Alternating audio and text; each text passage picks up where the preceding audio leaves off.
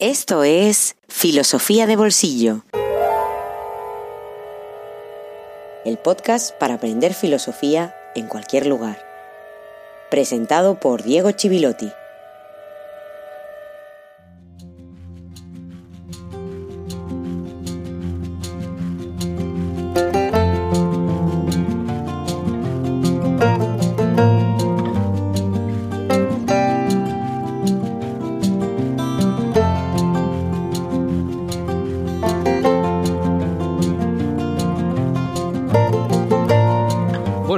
Buenas tardes, buenas noches y feliz jueves filosófico número 87. Después de ese directo número 8 en el que charlamos con Miquel Seguro sobre la vulnerabilidad, volvemos a el curso principal del río, este río kantiano, este largo río kantiano que se va acercando cada vez más a su final. Un episodio, el de hoy, que quisiera dedicar con mucho cariño a Cecilia Medina. Muchas gracias Cecilia por tu apoyo, por tu respaldo, por tu interés en la filosofía, sobre todo, y en especial por hacer posible este proyecto. Por cierto, tengo que felicitar a los mecenas esta semana. De hecho, ya lo tendría que haber hecho la semana anterior. Especialmente a Fernando, que ha entrado como un tren de mercaderías en el proyecto y ha logrado organizar desde el canal de Telegram, desde ese canal de Telegram y ese grupo asociado que tenemos para mecenas, ha organizado un grupo de diálogo, un café filosófico virtual, llamadlo como queráis. Y ya ha tenido lugar la primera reunión. Os felicito a todos los que ya habéis participado en él. Es una iniciativa ligada a filosofía de bolsillo, pero es independiente, yo no la coordino. Es autogestionada por los mecenas, por todas las personas que apoyan el proyecto. Os animo a participar también algún día, los que aún no lo habéis podido hacer y tenéis acceso al grupo en Telegram. Realmente me alegran mucho estas iniciativas, principalmente por dos razones. Primero porque permiten un diálogo muy necesario y un enriquecimiento que no es posible solo con el podcast, que es excesivamente unidireccional, es difícil encontrar un espacio de diálogo. Escribir en Telegram, escribir en un grupo, escribir un comentario no es lo mismo que poder intercambiar en tiempo real impresiones. Esto por un lado. Y segundo también porque filosofía de bolsillo no será eterno, como nada lo es. Tiene que ser solo un punto de partida para que cada uno pueda seguir su camino de aprendizaje y búsqueda.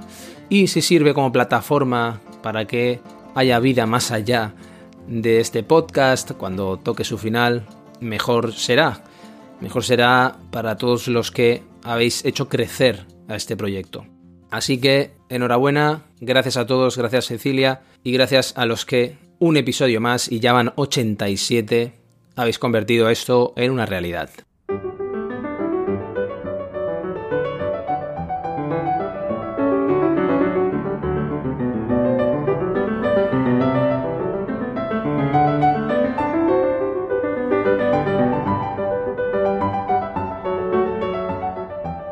El último episodio tuvimos directo, como decía, pero antes de eso tuvimos el jueves filosófico 85, en el que empezamos hablando de esos confines de la razón, esos límites que sondea Immanuel Kant en su obra, porque no solo escribe la crítica de la razón pura, sino que también escribe dos críticas más, razón práctica y el juicio o el discernimiento, la capacidad de emitir juicios. Eso nos llevó a preguntarnos qué sucede con la metafísica, con las posibilidades de la razón, con las ideas que trascienden esa razón pura, la razón cognoscitiva, la idea de Dios, la idea de libertad, esa sed de absoluto que nos habita, que habita en el ser humano, en la condición humana. Y aún así Kant nos avisa de la necesidad de analizar las posibilidades de la razón antes de emprender según qué viajes metafísicos. Leímos en la crítica de la razón pura ese pasaje donde utiliza una metáfora, una imagen literaria, para hablar de la matemática como acicate para la especulación, esa ligera paloma que siente la resistencia del aire, que es la razón, y las diferentes caras de la razón que trascienden la razón cognoscitiva. Finalmente desembocamos en esa escisión, esa separación cosustancial al ser humano, ese abismo casi que hay entre la naturaleza y la libertad en el ser humano. Dos reinos con sus propias leyes, y en el medio del cual se sitúa el juicio, que es tan interesante y que va a tener muchas implicaciones, entre las cuales las implicaciones para la estética o la teoría del arte, e incluso, como veremos, para las vanguardias. La Urteilskraft, la capacidad de juzgar, la capacidad de pensar aquello particular bajo lo universal, la capacidad de pensar la contradicción, al fin y al cabo, y esa grieta que se abre en el gran sistema que había construido Kant con la crítica de la razón pura. Todas estas cuestiones nos van a permitir enfrentarnos con un aspecto fundamental para entender la influencia de Kant en los pensadores posteriores, especialmente en el idealismo alemán, y eso es la filosofía de la historia kantiana.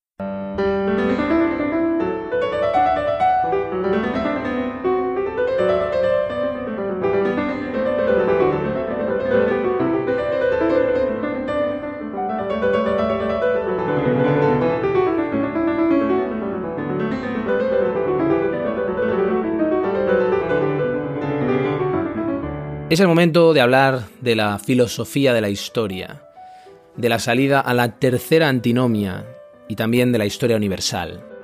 En el libro primero de la dialéctica trascendental, recuerda que es la tercera y última parte de ese inmenso monumento que es la crítica de la razón pura, Kant nos habla de las antinomias de la razón pura. Vamos a ver de qué se trata esto de las antinomias. La antinomia es literalmente en griego el conflicto entre dos leyes, dos nomos.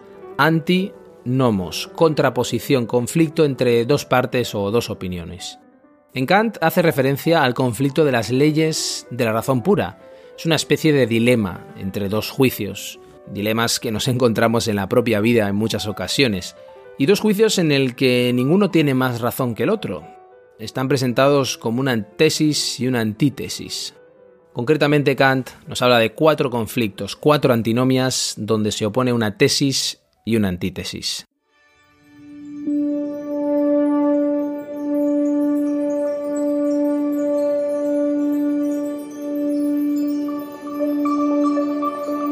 Tesis. El mundo tiene un comienzo en el tiempo y con respecto al espacio está igualmente encerrado entre límites.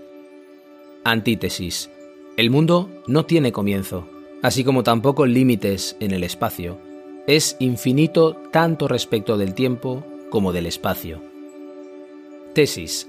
Toda sustancia compuesta consta de partes simples y no existe más que lo simple o lo compuesto de lo simple en el mundo.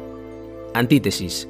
Ninguna cosa compuesta consta de partes simples y no existe nada simple en el mundo.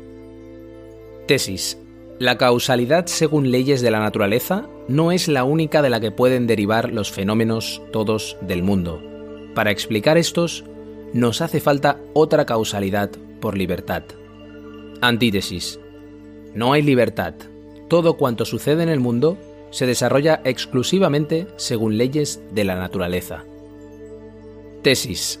Al mundo pertenece algo que, sea en cuanto parte suya, en cuanto causa suya, constituye un ser absolutamente necesario. Antítesis. No existe en el mundo ningún ser absolutamente necesario, como tampoco existe fuera de él en cuanto causa suya. Immanuel Kant, Antinomias de la razón pura, Crítica del juicio.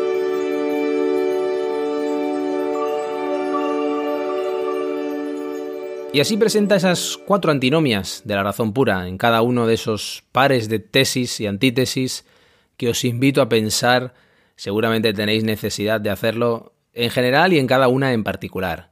Pero ahora me interesa para avanzar fijarme solo en una de ellas, la tercera. La tesis dice la causalidad según leyes de la naturaleza no es la única de la que pueden derivar los fenómenos todos del mundo. Para explicar estos nos hace falta otra causalidad por libertad. Y la antítesis nos dice que no hay libertad. Todo cuanto sucede en el mundo se desarrolla exclusivamente según leyes de la naturaleza. Es decir, por un lado podemos afirmar que existe libertad en el sentido trascendental, como posibilidad de un comienzo absoluto, un comienzo incausado, sin causa, de una serie de efectos, pero por otra parte, podemos afirmar que todo sucede en el mundo según leyes naturales. Kant plantea una salida muy interesante a esa tercera antinomia. Interesante por cómo la plantea, por la propia cuestión que plantea la antinomia misma, pero también interesante por cómo nos sigue hablando todavía a nosotros. Es una cuestión que nos puede servir para pensar nuestro mundo, porque sigue siendo ese mundo en muchos aspectos, y lo hace en un texto absolutamente maravilloso. Tres años después de publicar La crítica de la razón pura, titulado Ideas para una historia universal en clave cosmopolita, que además nos vuelve a conectar como si fuera un círculo con el inicio de este viaje que estamos haciendo por la filosofía kantiana. El mismo año, por cierto, que Herder publicaba Ideas para una filosofía de la historia de la humanidad, y no es casual que sea así.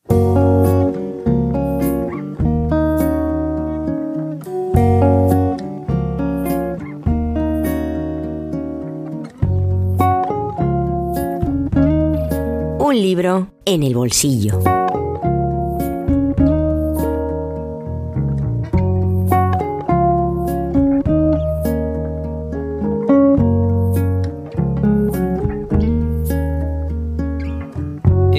Ocasiones el antropocentrismo nos hace creernos un animal único, el centro de todo. Pero la etología, la psicología comparada nos suelen demostrar que no es así. En el caso de la vivencia y la comprensión de la muerte, algo tan fundamental, también ha sucedido eso, con implicaciones filosóficas además para nuestras propias preguntas sobre la muerte, sobre la condición mortal en sí misma. Susana Monceau es profesora en el Departamento de Lógica, Historia y Filosofía de la Ciencia de la UNED, la Universidad Nacional de Educación a Distancia, y sus investigaciones se centran en las habilidades sociocognitivas de los animales y sus implicaciones éticas, con este libro que ha publicado recientemente, que se titula La zarigüeya de Schrödinger, con el subtítulo Cómo viven y entienden la muerte los animales, que se enmarca en la filosofía de la mente animal, es una ampliación de la filosofía de la mente, lo que hace es aportar un enfoque filosófico novedoso a una disciplina que también es muy novedosa, la tanatología comparada, es decir, el estudio de las reacciones de diferentes animales ante la muerte de otros individuos. Monceau comienza estableciendo una distinción. Por un lado, las reacciones estereotípicas a la muerte, es decir, innatas, rígidas, automáticas, ligadas a estímulos sensoriales concretos, y reacciones cognitivas a la muerte, que son aprendidas, flexibles, bajo control cognitivo, no están ligadas a estímulos concretos, para centrarse en estas segundas, en las cognitivas, y más concretamente en aquellas cognitivas que son mediadas además por un concepto de la muerte. Teniendo en cuenta las dificultades que puedes imaginar que existen en los estudios sobre las reacciones de los animales a la muerte, lo difícil que es estudiar esto y los peligros del antropomorfismo, la antropectomía y el antropocentrismo, es decir, el antropomorfismo es la atribución de cualidades humanas que otra especie no tiene, la antropectomía sería la negación, la denegación de una característica típica del ser humano a un animal, negarle esa característica, y el antropocentrismo es ese sesgo que nos hace creer, como decía al principio, que nuestra especie tiene más valor que las demás. Teniendo en cuenta todo esto, la autora ofrece análisis muy detallados, abriendo muchas puertas a la investigación, a la reflexión, que para escapar del antropocentrismo deberíamos reconocer que tienen valor en sí mismas, más allá de lo que nos descubra sobre nuestro propio concepto de la muerte, y que nuestra forma de pensar la muerte no es ningún estándar al que remitir la de las otras especies. Esto significa que si nos preguntamos por el concepto de la muerte que tienen otras especies, tomando como referencia nuestro concepto de la muerte, nunca lo encontraríamos. Como dice Susana Monceau, esto supone una sobreintelectualización del concepto de la muerte. Eso sin contar, además, que el concepto de la muerte no es algo binario, sino que admite gradaciones, de tal forma que Monceau recurre a lo que llama el concepto mínimo de la muerte, concepto muy interesante para descubrir qué animales lo tienen. A través de distintas metodologías, aplicando análisis lógico, experimentos mentales, la autora va destilando los componentes esenciales de ese concepto y va rinconando el antropocentrismo intelectual. Es algo que no deja de interpelarle a uno porque estamos muy afectados por ese antropocentrismo. Como después lo hará con el antropocentrismo emocional, ligado al duelo antes de abordar la relación entre cognición, emoción y experiencia en el concepto de la muerte a partir del caso muy interesante de los elefantes. El último capítulo es el que da título al libro, donde se estudia el papel de la violencia y la tanatosis, que es la simulación de la muerte, y la necrofobia, la aversión a los cadáveres, en la defensa contra los depredadores, es decir, aquellos animales que se hacen los muertos para protegerse de los depredadores. El gran mérito de este ensayo, más allá de todo lo que he explicado, es que a lo largo de sus siete capítulos y una conclusión, tiene una gran capacidad para comunicar de forma sencilla, amable e incluso divertida el resultado de investigaciones muy innovadoras en el campo de la filosofía de la mente animal, sin abandonar además un ápice del rigor académico.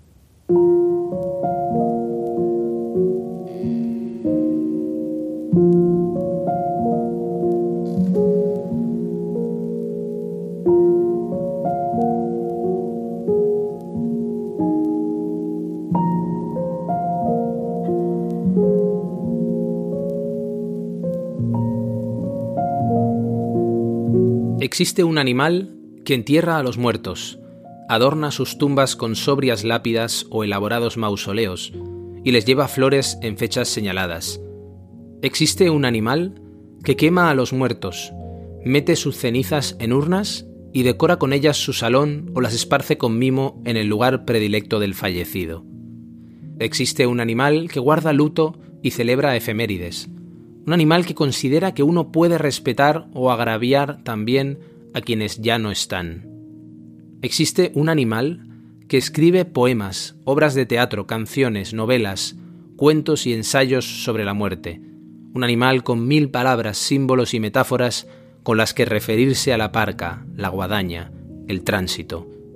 Que nuestra forma de relacionarnos con la muerte es única en muchos sentidos es algo que nadie puede negar. A lo largo de la historia nos hemos esmerado en enfatizar estos aspectos y contarnos a nosotros mismos que somos el único animal con una verdadera conciencia de la mortalidad. Aunque nuestra singularidad es indudable, este énfasis es también una manifestación de nuestro antropocentrismo. No somos el único animal que entiende la muerte, ni el único que experimenta duelo, ni el único que mata a posta y por gusto. Los científicos llevan mucho tiempo tratando de encontrar aquella característica que nos separe definitivamente del resto de especies. De momento, todos los candidatos han ido cayendo. Ni el uso de herramientas, ni la cultura, ni la moral, ni la racionalidad son exclusivos del ser humano. Tampoco el concepto de la muerte. No somos una especie aparte, somos tan solo un animal más. Y como tal, somos cuerpos que funcionan hasta cierto punto, pero acaban por romperse irreparablemente. Quizá, si logramos reconciliarnos con nuestra condición de animales, podamos también reconciliarnos con nuestra propia mortalidad.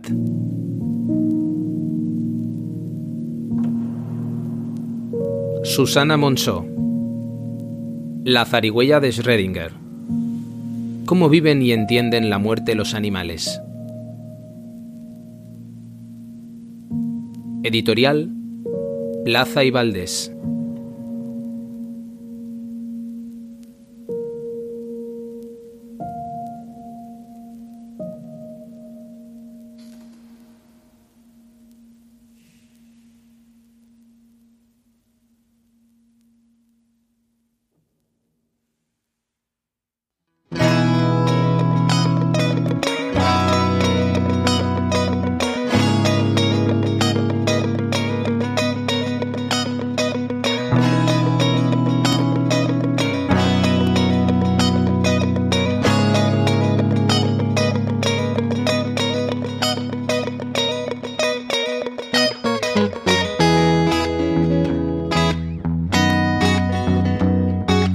De Bolsillo existe gracias a ti. Hazte mecenas y accede a todos los contenidos en patreon.com barra filosofía de bolsillo.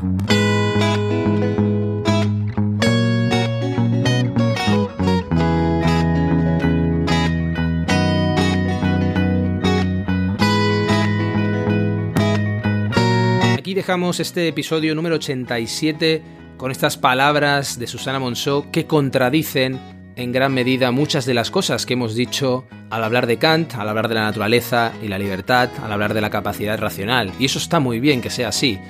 Eso es lo interesante, creo, de poder dedicar un espacio a ensayos que se escriben hoy, pensadores, pensadoras, en el caso de Susana Monceau, que escriben hoy y que tienen una relación dialéctica con la tradición, con nuestra tradición de pensamiento. Muchas gracias a los que habéis seguido hasta aquí. Gracias Cecilia Medina, espero que te haya encantado este episodio, no solo que te haya gustado porque este episodio iba dedicado para ti, creo que has tenido suerte porque ha sido un episodio muy completo y redondo, no por mérito mío, sino por mérito de Kant y también de Susana Monceau. Y como siempre digo, os espero aquí como cada jueves en Filosofía de Bolsillo. Hasta muy pronto.